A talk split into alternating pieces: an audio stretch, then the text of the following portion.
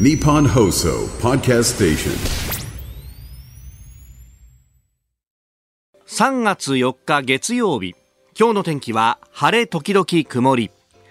ニッポン放送飯田浩司の OK コージーアップ。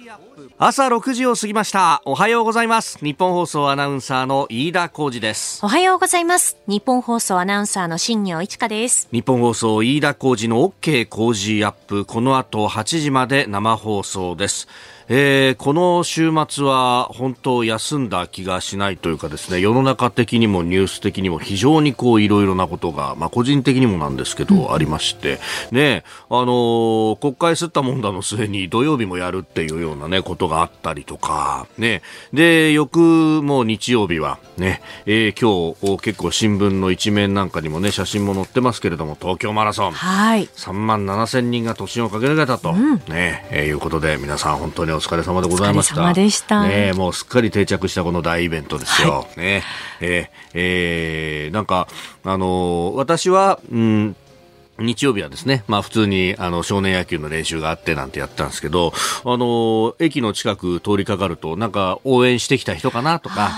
あるいはね、えー、あーこの人ひょっとしたら走ってきたのかなみたいな感じのね。そうで。あのメダル下げて歩いているね方ねねいたりとか昨日そうは。そうそうそうそうそうね。やっぱり私なんかもうあのじっくりと時間をかけてですね、えーもう期限ギリギリ6時間20分ぐらいで完走したことがありましたけど、まあそれでもやっぱメダルもらうと嬉しいもんね。嬉しいですよよね。やっぱり達成感ありますよね。ああ、本当うん本当ね、えーそんなもうスポーツもね、えーいろいろあった中なんですが、私ちょっと週末はですね、えーえー取材に出かけてまいりまして、あのーもうすでにリリースが出ていて、あのリスナーの方でもね、気づいていらっしゃる方が X などにポストをしてくれたりしてるんですけれども、あの3月8日金曜日、今週のもう金曜日です。はい。えー夜10時からあー12時まで、えーオールナイトニッポンゴールドを、まあ、担当させていただくことになりまして、まあ、私がっちよりはですね、えーもうお東日本大震災から間もなくもう13年になるというところでもありますんで、まあ、福島を含めてですね、えーまあ、あの福島中心になるんですが、まあ、あーこの復興の状況だとか、まあ、復興の状況というよりはなんか行って楽しもうよというですね、えーこと、まあ、あの今までのその取材に比べるとうん楽しみ寄りの方をいろいろ取材してこようよってことで僕だけじゃなくてですね、えー熊谷美穂アナウンサーと下幸アナウンサーにもちょっと手伝ってもらって、えー浜通りと中通りとあいつの両ね3つのお地域を紹介しましょうというような。であの私だけだと不安なんであの航空旅行アナリストの鳥海幸太郎さんにも来てもらってですね夜中に忙しい中なんですけれども、であの旅行プランいろいろかたワイワイ語ってこうじゃないかということでですね。もうこれから旅行も本当にぴったりのシーズンに入ってきますからいねや、。そうなのよ。ねで、浜通り、まあ、いろいろこう回ったんですけど、はいもうね、あの、行きも帰りも結構バスや電車混んでて。あやっぱりそうでもうすでにすげえな人いっぱいいるなというね。ええまああの震災だけじゃなくてコロナも乗り越えてっていうところがねね観光業の皆さんにはあると。だから本当去年の今頃はまだ5類がね、解けない中だったわけで、えーそこからね、えーどう変わったかとか、ね。で、やっぱこの時期、私はあの浜通りを取材をす行きましたるか？ということになると、はいやっぱりね、美味しい魚がいっぱいあるわけで、ねえそうなんですよね美味しいお酒もいっぱいあるわけでですね。お酒とねお魚ぴったりですからね。いやいや、もうね。ねまあ、あの、その辺をね、うんうんあの、お酒と魚のね、組み合わせであったりとかっていうのは、うん東京にいても、まあ、福島のね、アンテナショップ見れてであったりとか、はいはい。あるいは、あその後、あの、小永井和穂アナウンサーに突然誘われてですね、えー新橋の駅前でイベントやってるから、えー今から来てくださいって言って、まあ、のこのこ出かけて行ってベロベロに酔っ払ったりとか、まあ、いろんなあことをやって、東京でももちろん楽しむことはできるんですが、やっぱね、行くと、そう。それはまた、またね、いい具合に梅が咲いてるんですよ、この時期。そっか。そうそうそうそう、序盤戦でこう行くとですね、まあね、水戸の偕楽園は有名ですけど、うんうん、そこからさらに上がっていって、福島県内、えー、いわきのあたりというのもですね、もう梅は咲いたか桜はまだかいなというね、これからもうどんどん良くなるよというね、えー、えー、話もありますんで、まあその辺を、うん。まああのー、で、これ、普通のさ、出張だとさ、はい、次どこ行こうか、あそこであれ行こうか、どうしようかとか、いろんなことを考えながらやるじゃないですか。そうですね。そう。その取材のスケジュール組んでいって。もう今回のさ、うん、こう、テーマは、はい、楽しむっていうことだから、ね、これはいいなと。だもう、考えることが全然違うよね、はい、あそこ行ってあれ食おうかな、ここ行ってあれ食おうかなと。で、帰りの電車はこの時間だから、その前にここで買い物をして、で、あの、準備万端整えて、うん、で、帰ればいいじゃないかと。うん、で、しかもさ、はい、あの辺は、あの、ね、あの、序盤炭鉱も昔あった温泉も非常によく湧くところでもありますんで、もうそこここにですね、温浴施設があったりとか、あるいはこう、駅にもね、あの、足湯があったりとかするんで、まあ、そうだよ、足湯があるじゃないのと。そしたら、ちょっと、まあ、これね、あの、飲み物でも飲みながら足湯を楽しんだ後に、やおら乗り込んで、で、あの、このね、食べ物と、まあ、メヒカリの唐揚げとかあいいですね、いいですね。それと、まあ、ビールでこう、出来上がるなと。でも まあさ、そう、いろんなとこ回って疲れてるもんだからさ、うん、もう一気に寝たね。完璧ですね。優勝。まあ、その疲れが若干残ってるとその疲れって癒されたんじゃなくて日本と世界の今がわかる朝のニュース番組、飯田浩二の OK 工事アップ。えー、メールやね、X でいろいろ書き込みもいただいております。ありがとうございます。ありがとうございます。ね、あのー、そうそうそう。週末はね、えー、野球のはあったんですけど、うんうん、そう練習の後に、い隣のチームのですね、まあ、一緒に連盟に入ってるチームの創立50周年のパーティーができてて、いやそうそう。だみんな昔からってでその時にね創立のきっかけみたいなものを聞いたんだけど、まあ、その当時、まあ、50年前というと1970年代の前半ぐらいですよ、うん、高化学スモッグ警報が出て外では遊べなくなったりとかあるいはこう飛行機のねあの、まあ、あ僕住んでるのがもう大田区と、まあ、品川区の海沿いの方なんで、まあ空港も近いと、うんうん、でそうするとなかなかこうね、えー、騒音などもあってこう外で授業をやるにしても声が届かないからなかなか外に出ないとかそういうんで子どものタイルが落ちてんじゃないかっていうところからあの創設者の今理事長さんやられてる方が始められたっていうのがねあ。ってやっぱ時代を映すものがあるんだねというね、うん、えー、話を聞いてきたわけですよ。はい、ね。えー、えー、だからなんかそういうこうねつながりとか伝統とかっていうのがあるんだなとこう思いながらね、えー、練習に出ると、翌日背中が痛くなったりなんか そうそうそう。みんなやっぱ昔からそうやってやってきたんだなそうですよ。飯田さんもその一員なんですよ。こうしたいんだよ、飯田コーチ。なんかね、本当股関節のところが痛くて。大丈夫ですか？なんか、そのつ、なんかついついてきそうだ雰囲気がありますよね、ちょっと。そのうちに。そのうちに。そこまでじじいじゃないよ、大丈夫ですか？将来心配だけどね。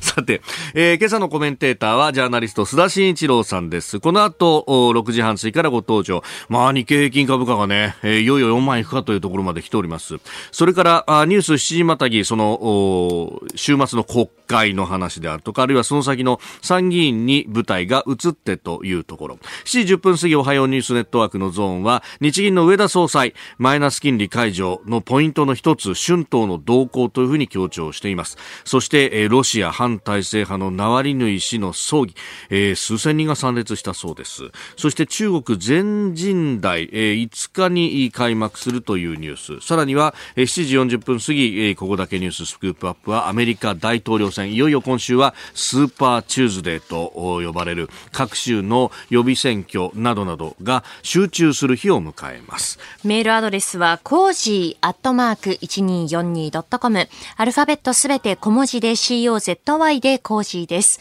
コージーアットマーク 1242.com。X のハッシュタグは、ハッシュタグコージー1242、ハッシュタグコージー1242です。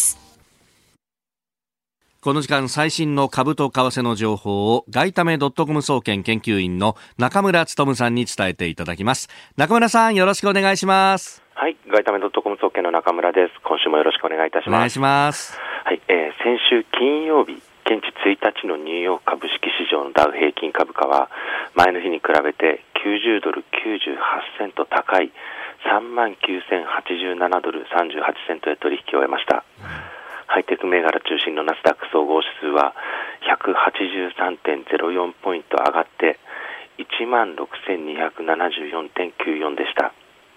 円相場は前の日よりも15銭ほど円安ドル高の1ドル150円13銭付近で取引を終了しました、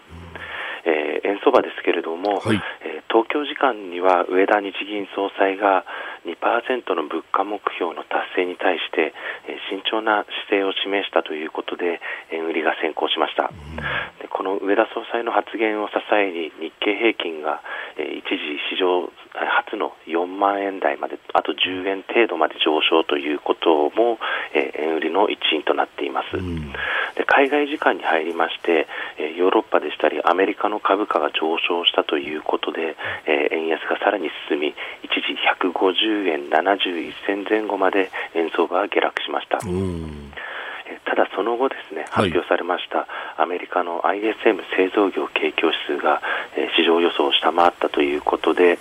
アメリカの10年債利回りが低下に転じたことでドルが売られました、売られました、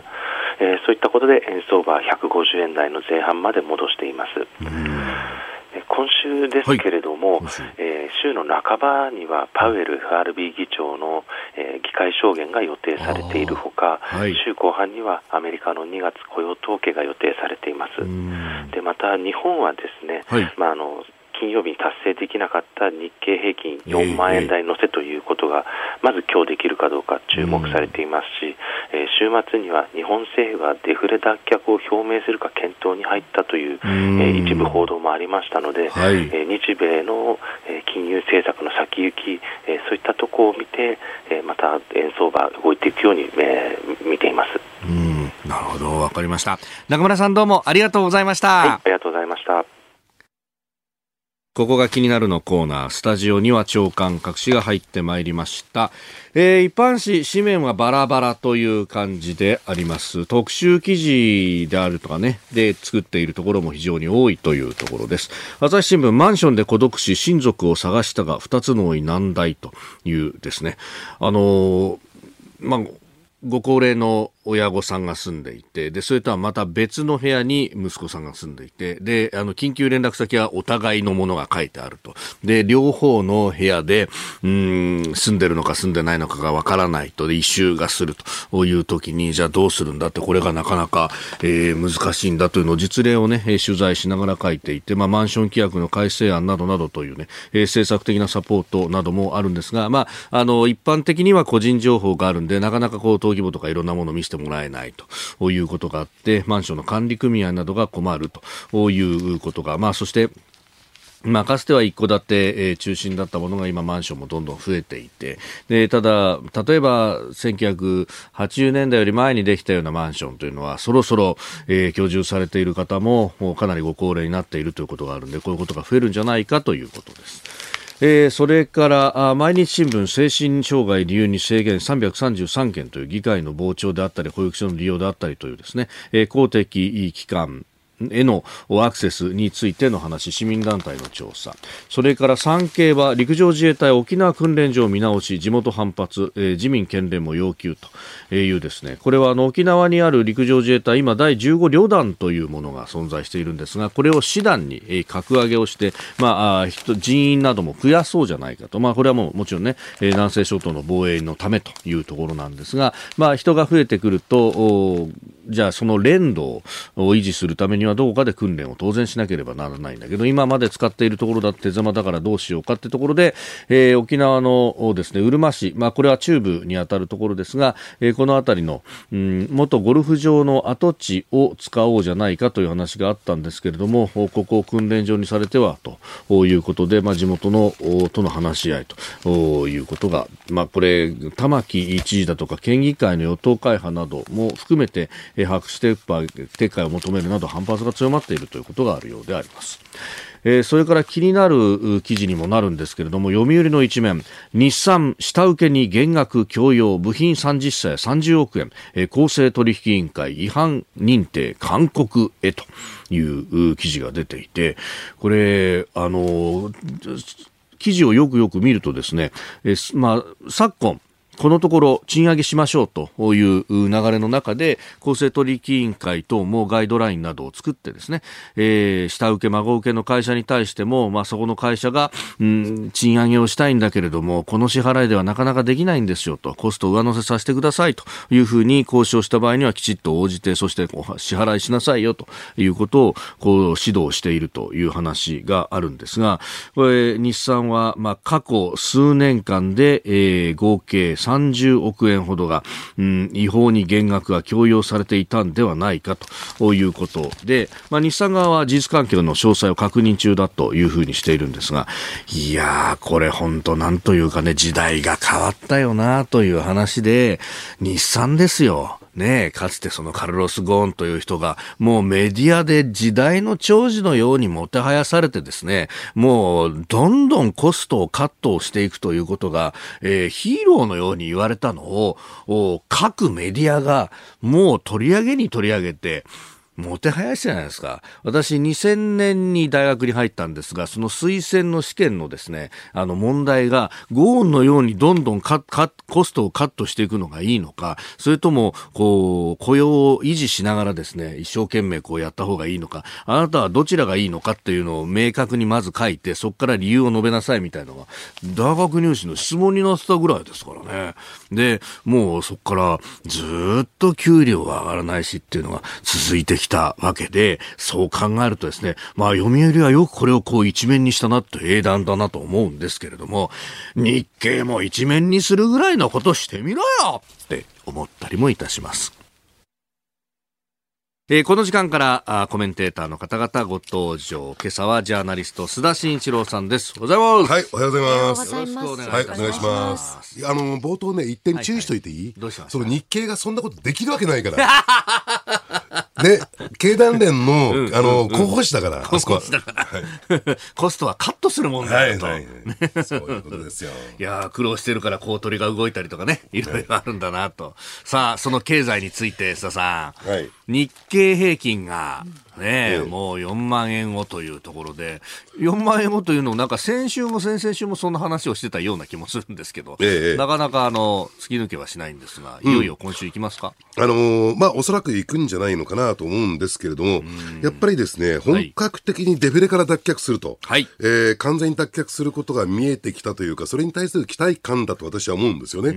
で、なんで冒頭ね、えー、その日産の話をね、あの、はい、あえてこのコーナーでも引き継いだのかというとですね、はい、えー、実はこれはあまりオープンになってないんだけれども、えー、岸田政権の経済政策の一番の根幹というのがあるんですよ。根幹のスローガンと言ったらいいんですかね。ほうほうほう。ただ、これはですね、いろいろとハレーションを呼ぶということで、はい、オープンにされていないんですよ。それは何国何かというとですね、安い国日本からの脱却なんですよ。おね、はい、安い国日本からの脱却というのが、今の岸田政権の、それで、えー、経済の好循環につ,、ね、つなげていこう、えー、物価上昇をあえて許容し、でなおかつ賃金上昇を合わせて実現し、そしてデフレから完全に脱却するというね、方向でいく。ですからね、そういった意味で言うと、今回、日産に対して公正取引委員会が動いたというのも、はい、その文脈に沿った動きと考えてもらっていいんですね。まあ、公正取引委員会っていうとですね、はい、あの財務省と非常にこう近い関係にあってですね、吠えない番犬と言われてるんですが、い。よいよこれだけの大企業に対して、中小企業に対しては強いのよ、公取って。ね、ただ大企業に対して、えー、は弱いというのがあったんだけども、はい、これもやっぱり政府のね、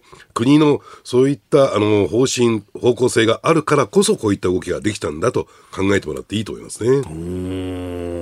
まあ、これね、賃金が上がってくれてっていうことになれば、ええ、まあね、暮らし向きとしてはね、うん、あの楽にはなりますけれども。ええ、うん、あのですからこれまでね、うん、あの大手企業、特に完成品を作っている企業というと、やっぱりこのいろいろなね、動きがある中で、はい、えー、原材料価格であるとか、エネルギー価格のね、えー、上昇分については価格転嫁を、まあ、しぶしぶ許容してきた部分がある。ただ、その賃金上昇分についてはですね、はい、それはあなた方の企業の問題でしょと、下請企業さん、うん、あなたの方の問題でしょうということで、これについては非常にこう消極的だったんですよ。はい、で、そういった意味で言うとですね、なかなかその賃金上昇に踏み切れない、その中小企業、あるいは下請け企業の状況を見てみるとですね、うん、やっぱりそういったところに切り込んでいかないと、だって現実問題賃上げしないと、はい、えー、労働力確保できませんからね。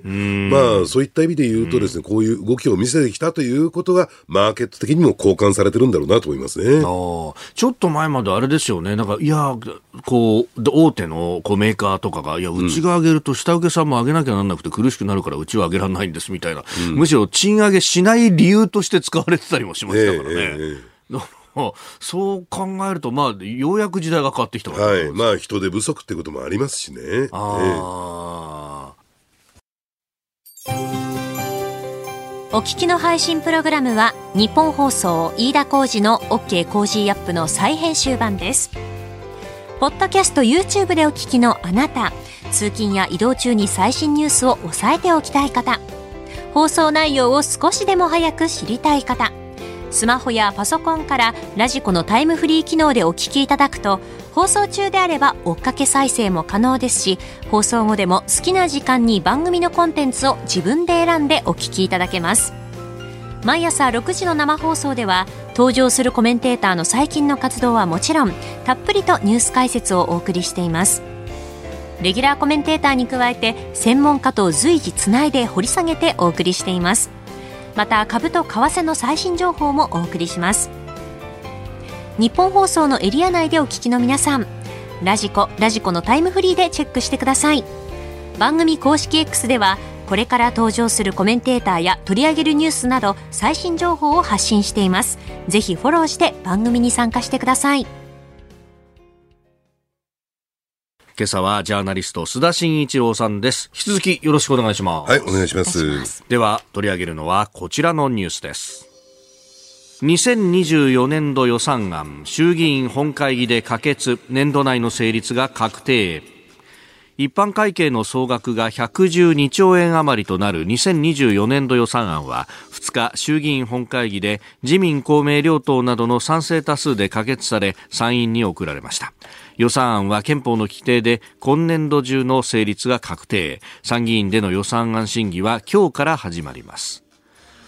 えー、2日ということで土曜審議を行って衆議院を通過させたということでありました。はい。えー、この予算案の審議をめぐってはですね、はい、まだ立憲民主党のね、えー、安住淳国対委員長などから、まだまだ終わったわけじゃない。疑惑追及まだまだこれからが本番だみたいなことを聞こえてくるんだけれども、はい、まあこれはね、えー、負け犬の遠吠えと、えー、聞いてもらっていいと思いますし、で、実、あの、実際にですね、はい、えー、共産党サイドからもですね、うん、もう山場を越えたという声が聞こえてくるような状況なんですよ。ですから事実上ですね、えー、今通常国会のね、最大の攻防はもうすでに終了というふうに、えー、考えてもらっていいんだろうと思いますね。まあ今通常国会のですね、特徴を、はい、えー、まあ言うとすると3つキーワードがあるんですね。はい。えー、丸投げ一人よがり腰砕け。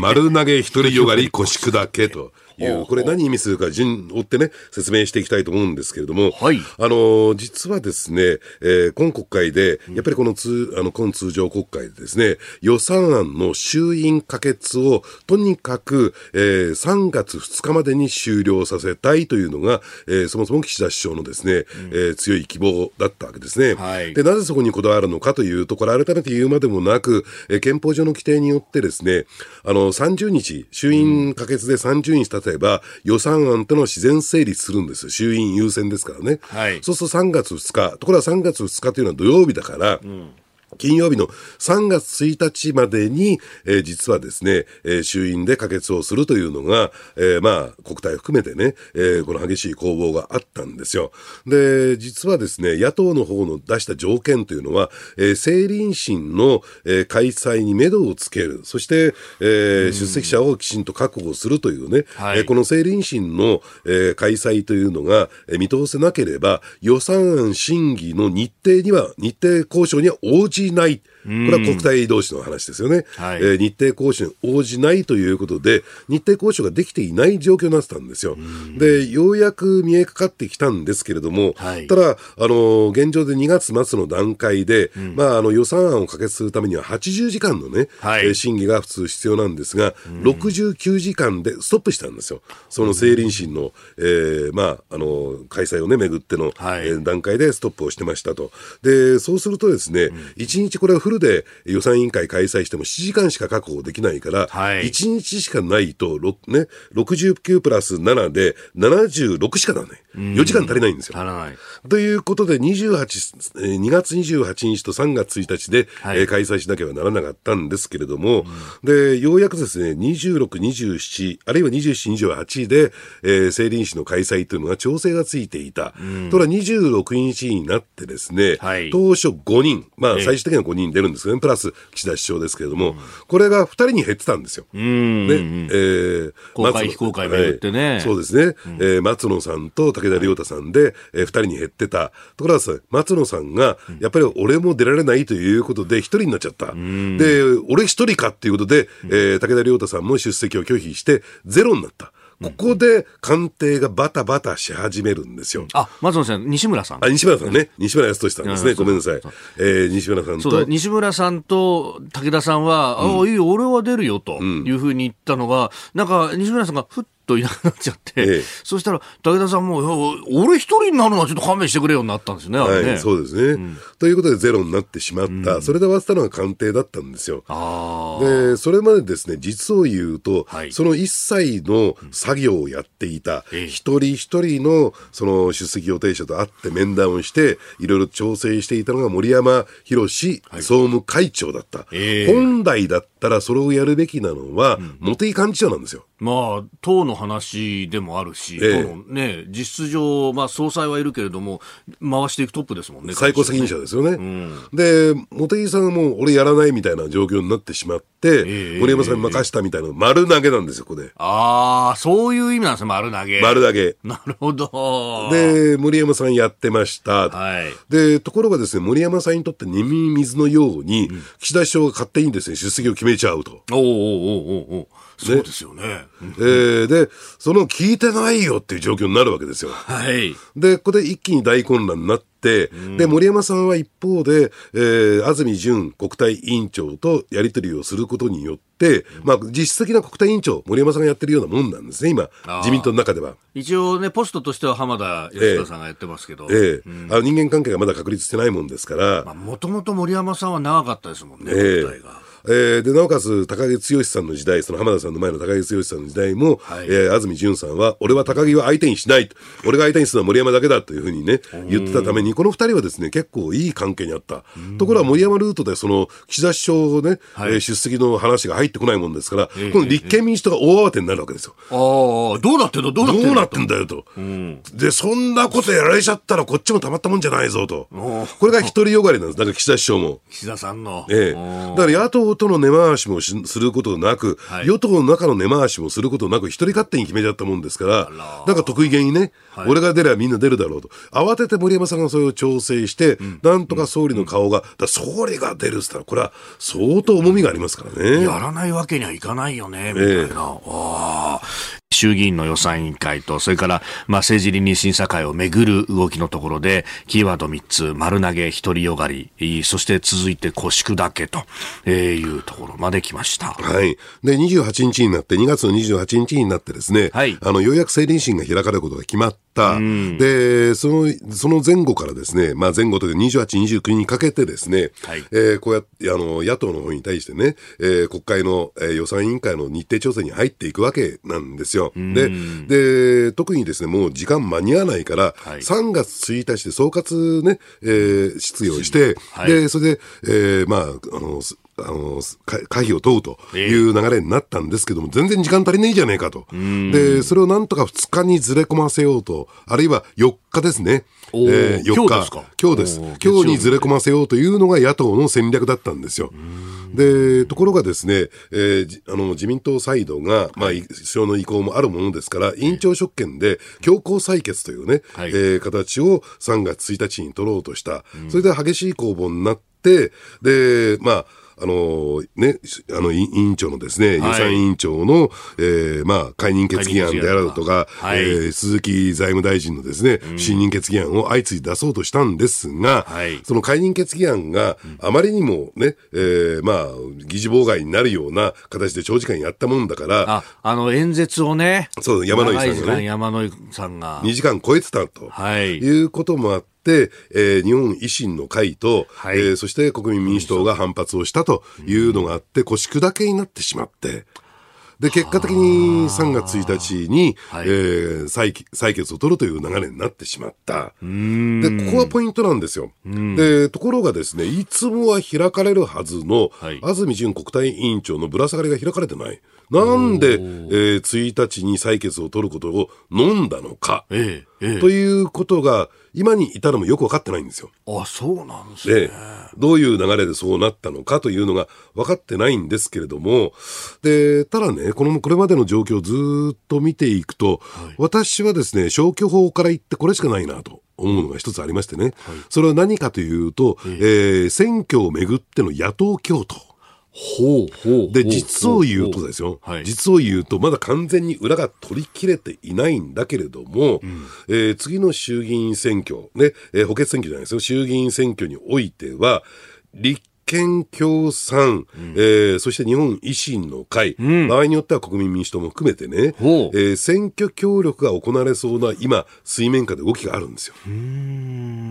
野党共闘が。野党共闘。えー、ただそれもですね、がっちり、す、えー、べ、てですね、はい、えー、候補者を調整するということではなくて、えー、緩やかな野党共闘といったらいいんですかね。例えば、えー、近畿エリアにおいて、近畿2府4県においては、うん、要するに新たな候補者を立憲民主党が立ててないとかね。あ今決まってる支部長は、まあ、それはそれとしてというところだけど、ええ、なるほど。でそこは維新にお任せするよと、ね、でそれ以外については維新も立憲民主党に対して配慮をするよというような緩やかな形でどうも水面下でね、はい、野党共闘の動きがあるようなんですよ。はあ、それはだから政策協定するとかそういうガッチガチのものじゃなくて、ええ、ある意味のあうんの呼吸みたいなところで。そうですね。あの、ですから今のまま自公政権に任しといたら、うん、この国はね、しっちゃかめっちゃかになっちゃうと。いうところで、まあ国民目線でね、うん、えー、野党共闘を組んで、とりあえず、えー、連立政権を組もうじゃないかというですね、そういう動き、これはまだ合意されてるわけじゃないんですよ。その動きが、ね、すごい水面下で今動いてるんですよ。なるほど。そうすると、あそこでこう、そっぽ向かれちゃったのは。そうですね。強気に出て、えー、ここでですね、最後まで抵抗戦略を貫いて、はい、抵抗戦略やってればですね、えー、おそらく3月1日の、えー、予算案の可決点できなかったはずなんですよ。立憲民主党。えー、で、なぜ腰砕け、3つ目のキーワードですね、はい、腰砕けになったのか？というと、要するにそういう水面下の動きを意識してのことじゃないかなと私は見てるんですね。なるほど。なんか、あれ、不信任決議案とか、うん、まあ解任決議案とか、本当それが出されると、まず本会議を開いてそれを審議しなきゃなんないと、今回の、はい、まあ、ルールとしてあるじゃないですか。ええ、9つぐらいそういう法律を用意していたって話がありますよね。そうですね。で、まだその中で、まあ、2つか3つぐらいしか出してなかったわけですよね。はいはい。だから、まだまだやれることはあったのにっていうのを、ある野党議員から、どうしてあそこで止めちゃったんだろうなって、すごく不思議がってましたね。うんええ。だからそういった意味で言うと、もっともっと大きな枠組みの中でね、野党間の動き、だからそこで、要するに、えー、政策論争ではなくて、はい、徹底抗戦みたいなところで、打って出る、それに対しては、維新の会も、えー、国民民主党も、ずっと否定的だったじゃないですか。その先祖返りをしてしまったということで反発を招く。そうすると水面下で進めてた、そういった動きが全部水泡に帰してしまうというところを恐れたんではないかなと思いますけどね。おこれでもこれ参院にまあ移る。で、参院でも政倫審やるっていう話も出てきてますよね。ええ、次のこう野党としての戦略ってのはどうなってくるんですか？まあ、参院で政倫審を開いて、え、で、なおかつ承認喚問というところを参院でやらせようとするわけでしょ、うでそんなのも予算っていう人意思ないわけですから、全部突っ張るときはいいわけですよ。野党あ与党側としては、ええ、ただそれだと国民世論のですね、はい、えー、不信を呼んでしまうということで適当なところで政倫審何人か出してっていうね。でそれって緊張感あるんですかっていうと全くないわけじゃないですか。で野党も強気に出られないし。そうですよね。え。えー、で、その、まあ、あの、低空飛行的なものを続けていきながら、4月28日の補選に行くっていうのが、まあ、与党側はそういう戦略なんですしかもね、与党側のそこまで聞く、ね、ね飯田さん。ね、あの、実を言うとさっき出てきた茂木幹事長。はい。もう補欠選挙ぶん投げてます。え、補欠選挙も丸投げ？丸投げ。なんか、ね、あの、長崎も、俺は立てるんだって、地元は立て、た、立てるんすか？立てないっすよ、みたいなことだったのに。で、でそれを調整したのがまた森山博総務会長。そう元、えー、選対委員長やって。で、小渕優子さんも、そんな選対なんかしきれないから、はい、で、これも丸投げ。ええー、全部森山さんになっちゃってると。で、ついでに言っとくとすると、じゃあ、茂木さんこの間何やってるかっていうと、はい、3回生、4回生議員集めて会食。ええー、その心はっていうと、総裁選にらみですよ。総裁選バカじゃねえか、あいつはって。この自民党今困ってる時にと。なるほど。いや、大将支えようっちゅうわけじゃないんですか、ね、気持ちが、これっぱっちもないなさ。党内政局。せや、それでいいのか。おはようニュースネットワーク。取り上げるニュースはこちらです。日銀上田総裁、マイナス金利解除のポイントの一つは、春闘の動向と強調。日本銀行の上田和夫総裁は2月29日物価目標の達成が見通せる状況にはまだ至っていないとして物価と賃金の好循環を確認する作業を続ける考えを示しましたまたマイナス金利政策の解除など政策を変更する判断材料について春闘の動向が一つの大きなポイントだと強調しました。えー、先週はブラジル・サンパウロで G20 の財務省中央銀行総裁会が開かれておりました。その行われた後の会見での発言だったそうです。はい。あの、やっぱりね、えー、インフレ率2%っていうのが着実に持続的に継続的に行われるというのが、はい、やっぱり日銀の最大の目標ですからね、えー、それが見極められない限りですね、やっぱり今の金融政策を続けていくということなんだろうと思うんですけども、えやっぱりそのね、え心はというと、えー、デフレからの完全脱却、ね、その意味するところはというとですね、良い物価上昇というね、はい、このスパイラルを作っていこうということなんですよ。物価が上がっていく、それに伴って企業業績良くなってていく。したがって賃金も上がるというね、賃金上がるから、より多くのサービス、財貨を買う。したがって価格が上がるというですね、まあこの33年間日本経済が、え経験したことない、そういう状況に持っていくということなんですね。はい、それはもう少しのところで来てるんだから、うん、やっぱり今、そのマイナス金利政策を解除してしまうと、これまでやってきたことが全部無駄な努力になってしまいますからね。まあここはですね、まあ円安圧力っていうのはあるんだけれども、はい、やっぱりここはですね、えー、しっかり進めていこうということだと思いますね。うん。これね、あの、春闘がどうなっていくのかっていう話になると、まあ、大手は賃上げするけれども、中小は厳しいよねっていうのは、まあ、本当声としては聞こえてきますよね。ええあの、ただ、去年の暮れぐらいからですね、やっぱり原材料価格の高騰であるとか、エネルギー価格の高騰を、要するに部品や手間賃、工賃に上乗せするということは、うん、やっぱり大手企業もですね、容認し始めた。はい、じゃあ、そうするとそこで賃上げのコストというのを、やっぱり、えー、大手企業が容認するのか、要するに下請け部品メーカーなどのですね、えー、そのコスト上昇を明認するのか、だんだんだんだんそれがね、えー、理解を示すような方向になってきてるんですよ。うん、で、あるいはですね、えー、これ運送業界は見てみてもですね、はい、えー、トラック運賃、輸送輸送代のですね、上昇というのも、結構これを許容する、えー、荷主が増えてきたものですから、そのあたりでも賃金上昇が実現していく、いろんなところで賃上げ、えー、それは必ずしも大手企業だけじゃなくてですね、はい、えー、下請けであるとか中小企業であるとかというところまで、えー、それができるような環境は整いつつあるのかなと。ただ、一斉にこの春闘で全部が全部というわけにはいかないけれども、はい、その流れを作り出すことはできるのかなと思いますけどね。うん。まあこれ流れ作り出すところで、まあこの3月4月ぐらいでそういうことが出てくると思うんですけど、で、そこでまだ流れはできても実現してない状況で、でもマイナス金利解除は先行しちゃうんですかね。いや、それはしないと思いますね。やっぱりそこが確実に見極められてからということになるんだろうと思うんですよ。で、ただですね、この金融緩和だけで、はい、金融緩和政策だけで、はい、じゃあ果たして本当にデフレ脱却できるのかどうかという考えていくとね、えー、そこはしっかりとですね、うん、えー、総需要、つまり、はい、えー、民間セクターの需要に加えて公的セクターの需要というね、うん、つまり、えー、財政、えー、出動ですね、はい、えー、このあたりもしっかり着実に進めていく必要があるんだけれども、うん、果たしてそこはね、望めるのかどうなのか、これも一つですね、方向性としては見極めるポイントなのかなと。で、そのために、えー、どこがもう一つポイントで出てくるかというと、はい、まだほとんど新聞、テレビ等は指摘してないんだけれども、えー、やっぱり6月にもですね、はい、えー、閣議決定されるだろう、骨太の方針、はい、経済財政運用の基本指針、うん、来年度、もう、えー、時事年度ですね、まだ4月入ってませんからね、2025年度予算編成の、えー、編成作業にもうそろそろ入っていくんですよ。で、それ向けてのですね、まあ、前提条件となるのがこの骨太の方針ですから、はい、そこでどういう方向性がね、打ち出されるのかというところも、えー、政権のスタンスが、えー、出てくるところですからね。うん、で、そこをめぐって、やっぱり自民党内でも、いろいろと動きが、州内にも起こってくると思いますね。州内にも、ええ、その積極財政派の動きであるとか、はい、えー、それにですね、対抗する、うん、えー、緊縮財政派の動き、特に積極財政派の動きというのが、自民党内のね、えー、動きというのが、私は州内にも間違いなく起こってくると思います。なるほど。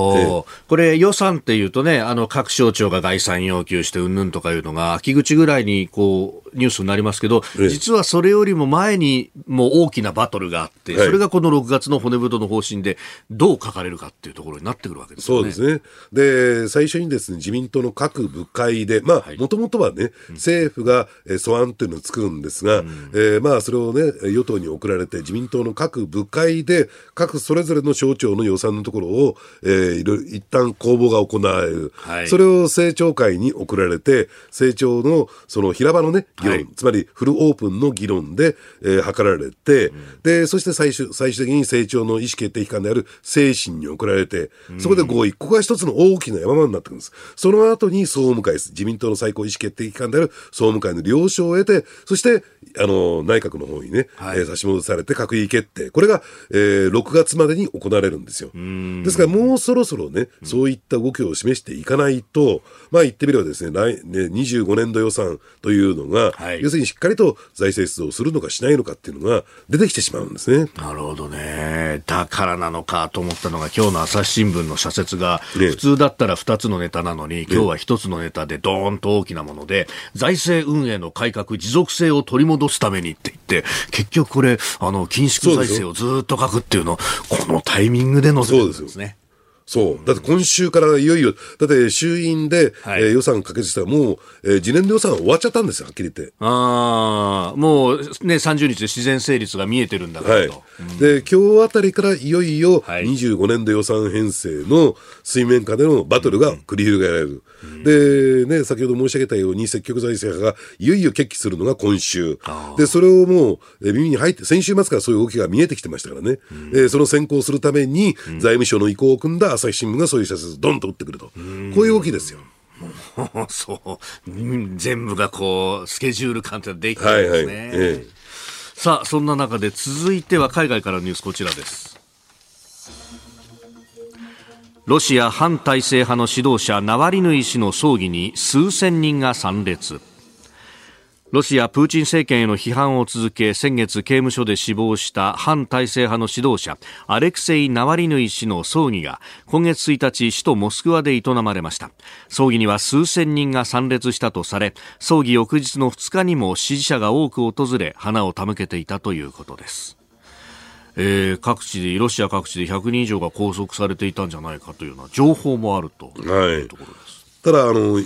えー、葬儀をよくね、あの、はい、ロシアのですね、えー、政権側も容認したなっていうのが私、えー、思うわけですよ。ね。で、やっぱりですね、近々もうロシアの大統領選挙も控えている中で、はい、やはりそこは、えー、一定のね、ガス抜きをしておこうと。うん、要するにこういった反体制派に対しても、えー、まあ言ってみれば容認してるんですよというところを示して、上で、えー、まあ言ってみればプーチン大統領の圧倒的勝利というのを演出して、しようとしてるんだろうなと思いますけどね。うんうん。ある意味、まあね、ウクライナに対しての侵略がずっと続いていると、ええ、相当兵士も亡くなっていると、うん、これ、プーチン氏にとってもやっぱり苦しいんですか？まあ、あの苦しいんですけれども、うん、じゃあ経済的に見たらどうかというとですね、はい、まあいろいろと抜け穴があってですね、うん、なんとかロシア経済を持ちこたえているし、で、もう一点もですね、じゃあ選挙の方を見てみてもですね、はい、やっぱり、えー、どうでしょうね、年明けからの、まあ、去年の暮れからのですね、えー、まあ、あの、ウクライナの反攻というのも、反転攻勢もですね、やっぱり失敗に終わったというのが、大方の軍事専門家の間では共通認識になってますよね。うそういった意味で言うと、えー、まあ、プーチン体制は、えー、とりあえず持ちこたえたということになるんじゃないかなと思いますけどね。まあそうするとね、プーチン氏がまあこれ再選をされて、でまあ世界のね今年は選挙イヤーだということですけど、はいはいまあ、アメリカがトランプ氏になったりとかすると、またいろんなことが変わってきますか？そうですね。だから、まあ、言ってみればですね、えー、トランプさんが大統領になれば、ある種のこのレジウムチェンジみたいなね、えー、状況になっていくのかなと、うん、えー、だから、例えばロシアとの関係もですね、改善する可能性もあるし、はい、ね、逆に言えばですね、中国との関係は非常にこう厳しいものになって、米中関係は厳しいものになっていくでしょうと。で、やっぱりね、私ね、ちょっと注目しているのは、うん。はい、アメリカとヨーーロッパとの関係なんですよ。で、特にですね、軍事的には NATO、はい、で、そしてもう一点はですね、えー、ね、あの、地球温暖化対策をめぐるですね、で、アメリカのその冷淡な対応という状況を考えていくとですね、はい、まあもう広い意味で言うと、SDGs 体制っていうのが、もしかすると分裂してしまう可能性もあるなと。なるほどこれ、ヨーロッパ主導で進められてきた政策ですからね、えー、でそこからですねアメリカが背を向けるとなると、はい、これも大きなブレーキがかかってくるのかなと思いますねうんそうするとね、経済の根幹みたいなところが少し変化しますもんね。そうですね。ですから、トランプ大統領の口癖ですけども、ドリルベイビードリル。掘って掘って掘りまくれっていうね、えー、そういう俗語らしいんですけれども、うんうん、要は化石燃料に対する回帰というのが元通りっていうのが進んでるようですね。なるほど。ここで番組からのお知らせです。コージーアップ番組イベント第2弾、ニッポン放送開局70周年記念、飯田浩司の OK コージーアップ激論、横浜ベイスサミット in 神奈川県民ホール。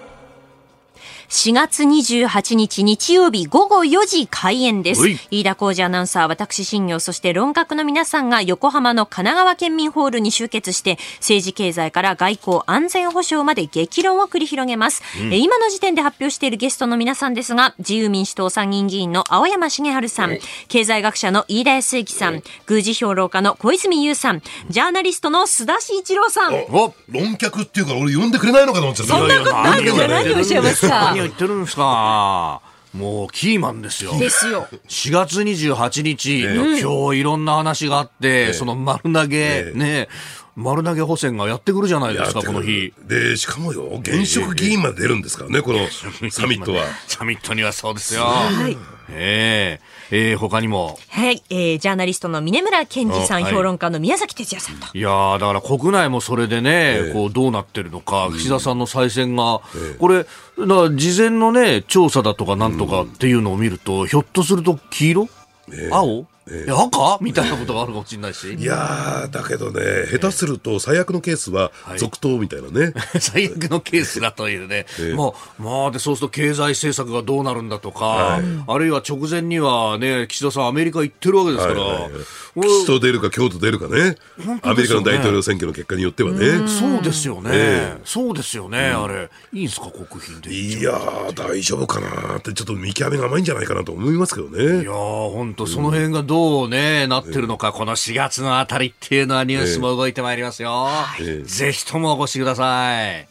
えー、一般指定席のチケットは税込みで1枚6500円です、はいうん。はい、えー、また数量限定25歳以下の方を最低お一人含むペアで購入するとお得な若者応援ペアチケットは2枚で1万1000円になっております、ねもう売るほどチケットございますので、はい、本当に。バンバンありますからね。バンバンありますよ皆さん。ぜひ一族郎党を引き連れてですね。隣近所もね声かけていただいて。そうそうそう声かけていただいて、ね、もう手当たり次第に一つ皆さんよろしくえー、はい、えー、詳しくはコージーアップの番組ホームページのバナーからイベント特設ホームページでご確認ください。神奈川で生まれ育った私だ、故郷に錦を飾れるようぜひ、チケットのお買い求め、よろしくお願いします。続いて、ニュースプラスワン、こちらのニュースです。中国全人代が5日に開幕。中国の立法機関全国人民代表大会全人代が5日北京で開幕します。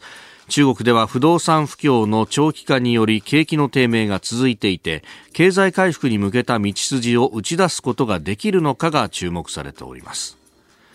えー、年に一度行われるこの全人代ですがまあ、あ新体制になって、えー、李強首相が初めて政府活動報告を行うんだというところだそうです。うん、まあ、毎度毎度そうなんでしょうけども、はい、今回も、えー、以前以上にですね、大限界体制ということで。大限界体制はい、もうね、大変なことになってますね。はい。もう北京なんかほとんど入れないんじゃないかなと思いますけどね。な。えー、まあね、今お話にあったようにですね、はい、まあ今回、まあこの全人代の最大のテーマというかポイントは、まあこのね、経済問題、景気回復が実現できるかどうかという状況況なんだろうと思いますけれども、ただどうでしょうね、不動産不況と一口に言ってもですね、これまでに中国経済の成長の原動力って不動産開発だったんですよ。で、ところがですね、えー、これがもう、えー、バブルが崩壊した状況にあって、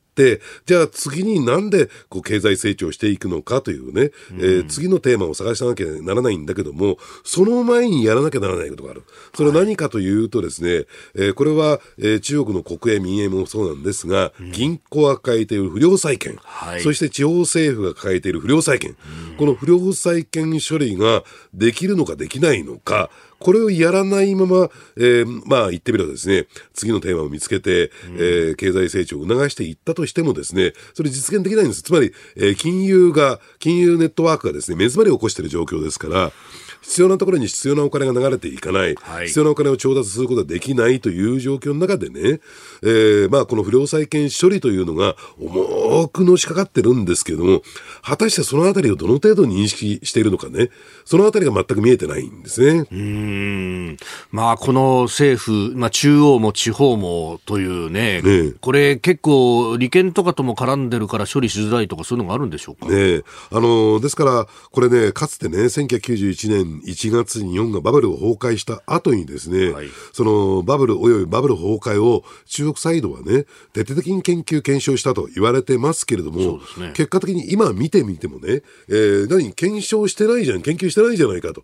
つまり先送りしてるんですよ。全部不良債権を。ただ、えー、これもどうでしょうね。それを全部処理しようとすると、あまりにもですね、えー、痛みが激しい、流れ出てくる、えー、血液が多いためにですね、外科手術をやろうと思ってもできないという状況になっているのかなと、そうとしては思えないですよね。うん。まあ一応そのね、成長率は5%前後でなんて言いますけれども、ええ、まあ実態がどうかとか、ひょっとしたらデフレなんじゃないの？みたいな話も出てます、ね、そうですね。あの、事実上のデフレ状態に私は陥陥ってるね、えー、状況だと思いますよね。で、そして成長のボーナスと言われた人口増もですね、あるいは生産人口の増加もですね、もうストップしてますし、じゃあどうやって立て直していくのかっていうところの先行き、トンネルからの出口が見えてこないかなと。そんなふうに思いますし、で、加えてですね、今、えー、今日冒頭ね、今日の番組の冒頭で取り上げたように、はい、日本の株価上昇というのが、外資がね、どんどんどんどん入ってくることによって、それによって牽引されてると言われてますけども、はい、この外資はですね、やっぱり、えー、中国よさようなら日本よこんにちはという形で、中国に入っていたお金が日本へシフトしてきてるという動きですから、要するにその外資マネーもね、えー、そういう辺を見通してるんだろうなと思いますけどね。まあね、ね、これ、そうなってくると、なんか、あの、ニュースとかを見てると、懐かしいというかね、我々にとっては、うん、なんか、あの、100円ショップ的な、10元ショップみたいなのがもう、至るところにできてきたりとか、ええ、なんか、そういうのって、そういや、デフレの時にこういうの多かったよね、みたいな話がね。で、ただその一方でね、うん、やはり日本経済も、あるいは日本企業もですね、えー、中国との関係性って色濃いですから、はい、やっぱり高めの見物決め決められなくてね、じゃあその中国の経済が失速していったときに、どう対応していったらいいのか、どう向き合っていったらいいのかということを、本当にね、真剣に考えないといけない段階入ってきてると思いますよ。何しろ抜けづらいところですもんね。えー、お金も動かしづらいし。はいそういう、こうね、ビジネスのリスク、しかも、ひょっとすると、こう、人が拘束なんてのもあったわけですもんね。はい。あの、ですから直接投資のリスクっていうのを、うん、まあ今更言ってももう遅いんですけどね。やはりそのあたりがですね、えー、日本企業はどうこれから処理をしていくのか、生産を進めていくのかと思いますけどね。さあ、続いてこの時間は、ここだけニュース、スキープアメリカ大統領選共和党候補者指名争いでトランプ前大統領が8戦全勝。11月のアメリカ大統領選挙に向けた共和党の候補者指名争いでミシガン州の党州大会えー、ミズーリ州、アイダホ両州の党員集会が2日行われ、トランプ前大統領がいずれも得票、えー、得票率1位で勝利を確実にしました。トランプ氏は候補者指名争い8戦全勝であります。そしていよいよ5日、ね、えー、16の州や地域で予備選が行われるスーパーチューズデーを迎えるというところなんですけれども、須田さん。はい。あの、この予備選挙、党大会、党員集会に関して言うとですね、はい、まあ、まさにトランプ氏の圧勝で終わることは間違いないんだろうと思うんですよ。うん、ですから本選挙はですね、えー、トランプね、えー、前大統領 VS ね、バイデン現大統領というね、はい、えー、2020年と同じ構図になってくることはこれ間違いないんですけれども、えー、じゃあこのままスムーズにいくかというと、はい、あの、先週のね、えー、この放送で私が申し上げた通り、うん、やっぱり裁判というのが一つ大きなネックになってくる可能性がある。はい、えー、トランプ大統領がですね、前大統領が抱えているいくつか裁判がある。あの、訴えられたものに関して言うと5つあってですね、えー、それ以外にも、要するに、えー、コロラド州でですね、はい、えー、大統領選挙に出馬する権利がないんだと。えー、合衆国憲法、えー、に基づけばないんだとされて、えー、それは、あれですね、州の最高裁では、えー、まあ、その権利がないというふうに認定された、はい、ただこれ、連邦最高裁に持ち込まれている、この判断がどうなるのかっていうのを一つ申し上げたんですけれども、はい、まあ、もう一点がですね、やはり、えー、このね、どっかの裁判でもし有罪判決が出たらどうなるのかっていうね、これがちょっとよく言われてるんです、アメリカ国内では。ね、その意味すると何かというと、要するに有権者のイメージを悪くすることになるんじゃないかと。はい。まあ、その辺を意識してですね、えー、世論調査も行われていて、あの、実はですね、そういった有罪判決が出ない状況の中で、えー、まあ、好感度調査をやってみるとですね、うん、次の大統領に、に対するですね、世論調査をやってみると、まあ、トランプ大統領が、前大統領が、バイデン大統領リードしてるんですね。うん、ところ有罪になったらどうですかとなると、はい、これが逆転するんですよ。はあ。で、ですから、えー、例えばその大したことのない裁判であってもですね、はい、有罪ということになると、えちょっと本選ではですね、ちょっと若干ちょっと、えー、問題が起こってくるのかなと。ただ、とは言ってもですね、えー、今、トランプ大前大統領サイドはですね、やっぱりその裁判に関して、一連の裁判に関してですね、やはりあの、えー、その結果をですね、大統領選挙後に判決が出るように、やっぱり、えー、これについては、要するにトランプ大統領に対する、えー、まあ、あの、キャンペーンだと。えー、ね、ネガティブキャンペーンだというふうな捉まえ方をしていて、なんとかこれをですね、後ろ倒しにしようとしてますから、そうなってくると、トランプ、ね、前大統領の勝利は確実になってくるのかなと思いますね。本選挙においてもね。うん。これね、そうなると、裁判の行方とね、選挙っていうものが、これ、引き延ばすことって結構できるもんなんですか？まあ、いろいろなですね、うん、えー、遅延戦術っていうのはありますから、いろんな形でね、えー、引き延ばすことはできるでしょうし、ですから、その辺をね、連邦最高裁がどういった判断を下すのかっていうところが一つ問われてるのかなと。うん、あの、ですから、とは言ってもですね、そういう裁判所の判断がですね、やっぱりその選挙に対して民主主義の根幹である、えー、選挙に対して影響を及ぼしちゃいけないというね、えー、そういう意識がやっぱりベースとしてありますから、はい、それは何か政治的な意図に基づいて先延ばしするんではなくて、えそういった合理的な判断が下される可能性もあるでしょうね。ああ、なるほど。粛々とこっちはやるんだという。えええ、まあそうですよね。三権分立を作った国ですもんね。ただ、その一方でね、その判断が、うん、例えば有罪なんてことになると、選挙に、えー、いたずらに変な影響を及ぼすということで、判決をちょっと伸ばすというね、選挙後に持っていくっていうね、そういう判断も出てくる可能性もあると思いますね。まあ、そしてね、これ一応、共和党は今のところ、ニッキー・ヘイリーさんも、粘っているというところで、まあ、その、先週ね、お話しいただいたところでは、やっぱこの裁判の結果をまだ希望と。まだ諦めてないと。まあ、あの、資格のあるなしですからね。うん、もし連邦最高裁判所がですね、もし万が一ですよ。要するに大統領選挙に出馬する資格なしと判断したときは、まあ、えー、一気にですね、ニッキー・ヘイリー氏が、えー、出てくるわけですから、まあ、そういう時に備えているのかなと思いますけどね。あの有力な、ね、資金の出し手が引いたみたいな話も出てきてますし、まあ、そうすると、あとはお金がどのぐらい持つかってことですかそうですね。あのですから、そういった意味で言うと、えー、党員一部の党員集会ではね、えー、結果的にニッキー・ヘイリー氏が参戦しなかったというケースもありますから、あまあ、そういう形で選挙戦をなんとか、えー、つないでいくんだろうなと思いますけどね。うん。えー、まあ、スーパーチューズデーは、まあ、現地5日ということでありますますんで、まあ、日本時間では6日、今週の水曜日の、えー、午後と、体制が判明する見込みだということであります、えー、アメリカ大統領選挙の共和党予備選についてお話をいただきました。えさて今日3月4日月曜日から17日日曜日までえ日本放送では SDGs と防災キャンペーンを実施していきます。えキャンペーンの期間中様々な視点から OK 工事アップをはじめとして各番組で SDGs や防災について情報や話題をお伝えしていくんですけれども、うん、え今朝はですね、その一環としてこのテーマをお届けします。実は密接な関係、スポーツと SDGs。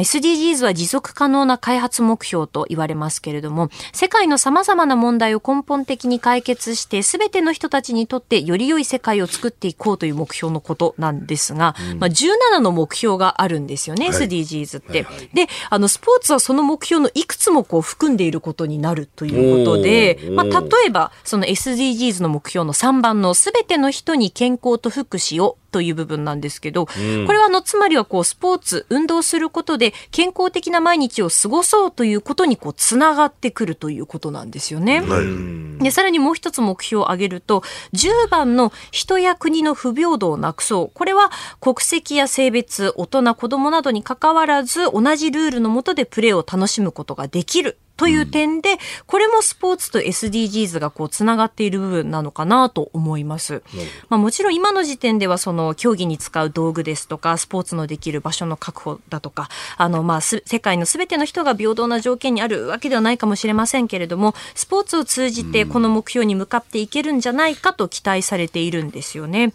あとはあのスポーツはあの言葉や文化が違っても同じ競技を見ながら感情を共有したりとか、ね、一緒にチームを応援してこう一体感をね、得ることができるという部分では、あの、スポーツをするだけではなくって、こう、観客としてスポーツを見るっていうことも、まあ、すでにこう、SDGs の目標達成に向けて動き出していると言えるんじゃないかなと思うんですよね。なるほど。じゃあ、この番組でタイガースを応援するっていうのは、これ SDGs なんだね、これ。これは SDGs 以外の何もでもないですよ。これはね。本当。そう。そんなあの、須田さんが今日はですね、あの、番組にお越しいただいているので、タイガースの本拠地の甲子園について、これもあの SDGs と実は関わりがあるので、はい、ご紹介できたらなと思ってるんですけど。いいよ、どんどんやって。ああ、どんどんやって。我々 SDGs だから。もう死後だから、SDGs。もう死後。あの、甲子園のあの、銀山、球場のあの屋根ですね、にはあの、太陽光発電が設置されているんですけれども、あの、タイガースが1年間にナイトゲームで使用する照明の電気量の、まあ、2倍に相当する電力を発電しているんだそうです。すごいね、役に立ってるね。役に立ってますね。えー、あれだけの LED でね、えー、やってるにもかかわらず、それを賄って明るく、うん、いや、だいぶ演出変わりましたからね、ね。そしてさらにですね、屋根の上に降った雨っていうのが、その地下タンクに貯水されまして、うんうん、あの、グラウンドへの散水とか、あと場内トイレの洗浄水にも使われているそうです。なるほど。夏の暑い時期に阪神園芸さんがこうやってるあれも SDGs なわけですよ。ね、他にもですね、あの、球場内の売店で使用する容器をバイオマス製品に変更して、プラスチックの使用量を削減したりとか、あとビールのプラスチックカップをリサイクルして、あの、グラウンドのラバーフェンスのクッションとか、あと、球団イベントのノベルティとしてこう再利用しているということで、もう甲子園は本当にまさにあちこちで SDGs な取り組みが行われているんですよ。俺も大量にビール飲むの、これいいんだね。ね。SDGs に役立って SDGs にも役立ってます、はい、な。そういえばあれですよね。あの、甲子園といえばやっぱりあそこスタじゃないですか、はいはいあれだって最近なんかさ、あの、ビルの外側をこう、植物が覆ってみたいな。うんね、もう、あれを我々あれですよ。100年前からやっているというね。うんいや冷却効果あるもんね。そう、冷却効果ありますからね。うん、まあ、という意味で言えば、もう、申し子というか元祖。タイガースは SDGs の元祖。だから SDGs って言葉が生まれるその前から、まあ、広く知られる前からやってるってことですよね。言ってしまえばね。なんだったらもう、チーム名 SDGs にしちゃおうかな。ちょっと待って、それはダメですよ。チームの、いいですか？エンブレムを変えて、それはまず、それはまず。T と H は。T と H だ。そうそうそう。まあ、S と D だとね、サンディエゴパート変わっちゃうから名前が。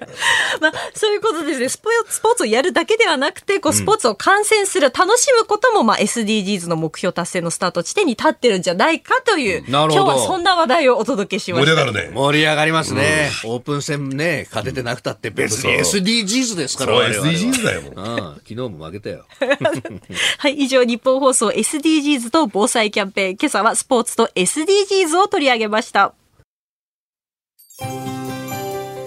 日本と世界の今がわかる朝のニュース番組飯田浩司の OK コージーアップニッポン放送の放送エリア外でお聞きのあなたそして海外でお聞きのあなた今回もポッドキャスト YouTube でご愛聴いただき本当にありがとうございます飯田浩司の OK コージーアップは東京有楽町のニッポン放送で月曜日から金曜日朝6時から8時まで生放送でお届けしています。番組ホームページでは登場していただくコメンテーターのラインナップや放送内容の原稿化された記事など情報盛りだくさんです。また公式 X では平日は毎日最新情報を配信しています。ぜひこちらもチェックしてみてください。えそしてもう一つ飯田浩二アナウンサーが「夕刊富士」でコラムを連載しています。飯田浩二の「そこまで言うか」毎週火曜日の紙面もぜひご覧ください。